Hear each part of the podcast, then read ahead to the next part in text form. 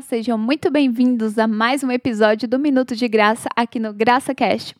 O GraçaCast, você sabe, você encontra nas principais plataformas agregadoras de áudio, no canal do YouTube e nas redes sociais como GracaCast. E a mensagem de hoje é: Você já contou para Deus? Você já contou para Deus tudo aquilo que passa no seu coração? Todos os seus desejos, medos, aflições, ansiedades? Embora Deus saiba o que se passa no seu coração, Ele quer conversar com você.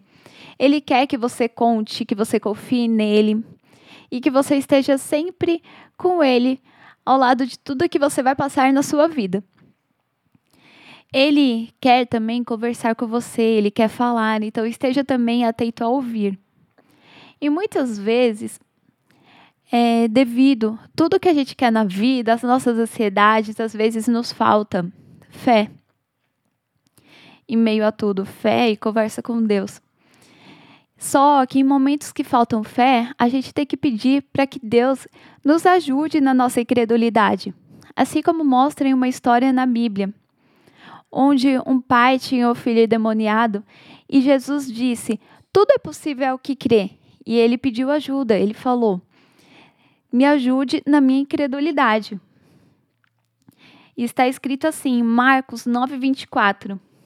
E logo o pai do menino, clamando com lágrimas, disse: Eu creio, Senhor.